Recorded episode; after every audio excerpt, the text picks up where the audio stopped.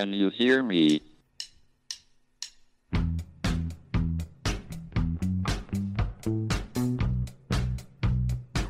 Houston, we have a problem. It's one small step for man, Now I am become death, one giant leap for mankind. the destroyer of worlds. Eureka! Nos Bastidores da Ciência, um podcast da Molecular JE. Olá a todos, sejam bem-vindos a mais um episódio do podcast Molecular. O podcast da Molecular JE, a júnior empresa do Departamento de Química da Universidade de Coimbra. Eu sou o Amilcar Prata e hoje estou com o João Santos para vos falar sobre gatos. Mais precisamente, do porquê dos gatos se lamberem. Em média, os gatos estão acordados 10 horas por dia. Desse tempo, 25% é passado a lamber o pelo. Mas porquê que será que isto acontece? Porquê é que os gatos passam tanto tempo a lamber o pelo? Para os gatos, eh, cuidar do pelo é bastante importante. Eh, se o pelo não for escovado, tende a formar eh, aglomerados que podem causar desconforto ao animal, irritações e até infecções na sua pele. Ao lamber o pelo, os gatos conseguem evitar este tipo de problemas e ainda refrescar-se, uma vez que ficam com o pelo coberto de saliva e, por sua vez, vai diminuir a temperatura corporal. No entanto, se se, lamberem em demasia, eh, podem também formar-se peladas que expõem a pele, aumentando o risco de feridas eh, e infecções que são prejudiciais ao gato. Sim, aqui neste processo, a, a morfologia da própria língua dos gatos é bastante importante.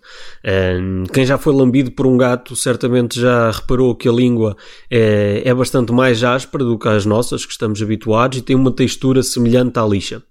Isto acontece porque a língua dos gatos tem uma grande quantidade de pequenos espinhos, eh, designados por papilas, e que funcionam como ganchos. São afiados, estão orientados para a parte de trás e permitem escovar o pelo, funcionam como velcro para remover os emaranhados de cabelo e ajudam, portanto, na manutenção eh, do pelo.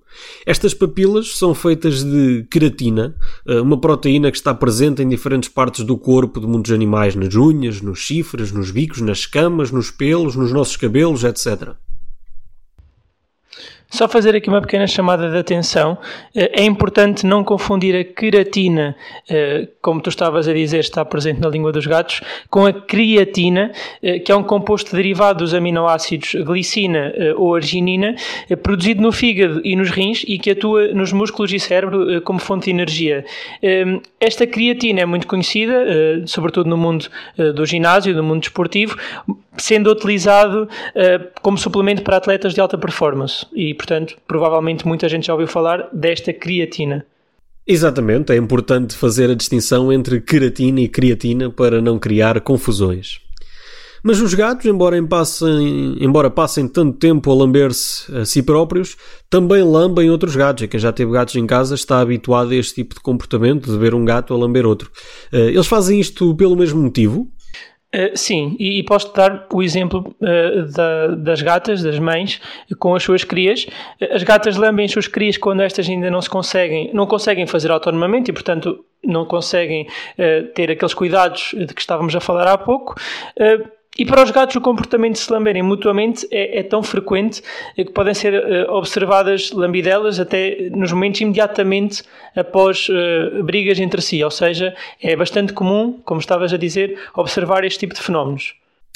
E também nem nós escapamos às lamidelas dos gatos, e no nosso caso, duvido que seja para manter o nosso pelo. Há alguma ideia de porque é que os gatos eh, também nos lambem a nós humanos? A explicação mais consensual é, é a afeição que os animais sentem eh, pelos donos. Eh, Existe também a explicação da procura da atenção, o sentimento de inclusão no grupo, porque ao sermos lambidos podemos considerar-nos como parte do grupo eh, dos gatos, e há também especialistas que avançam que este comportamento pode funcionar como forma de marcar território. Ou seja, quando os gatos nos lambem, eh, eh, tornam-nos eh, tornam-nos a sua propriedade. No entanto, eh, esta explicação não é, eh, não é comumente aceita, não é muito aceite.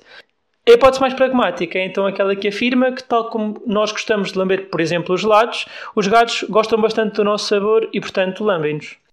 Muito bem, e caros ouvintes, não se preocupem caso sejam lambidos por um gato, porque normalmente não é algo que nos deva levantar grande preocupação. No entanto, se tivermos lesões ou feridas abertas na zona da lambidela, devemos evitar essas ações, uma vez que a língua dos gatos transporta bactérias que estão na sua boca e que podem provocar infecções locais ou até mesmo sistémicas no nosso corpo.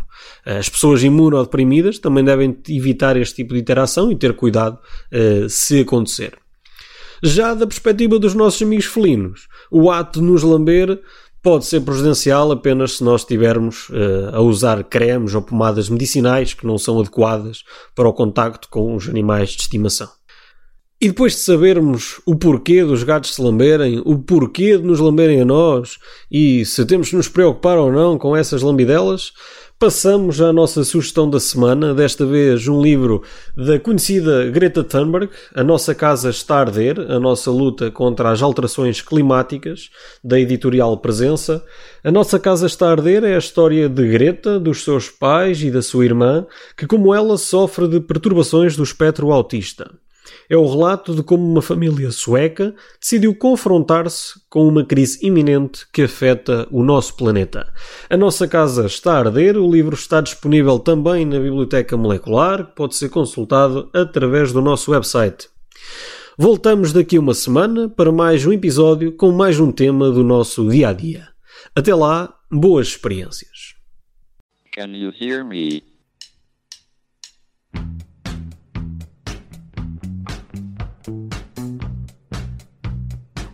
Houston, we have a problem. It's one small step for man, Now I am become death, one giant leap for mankind. the destroyer of worlds. Nos Bastidores da Ciência, um podcast da Molecular JE.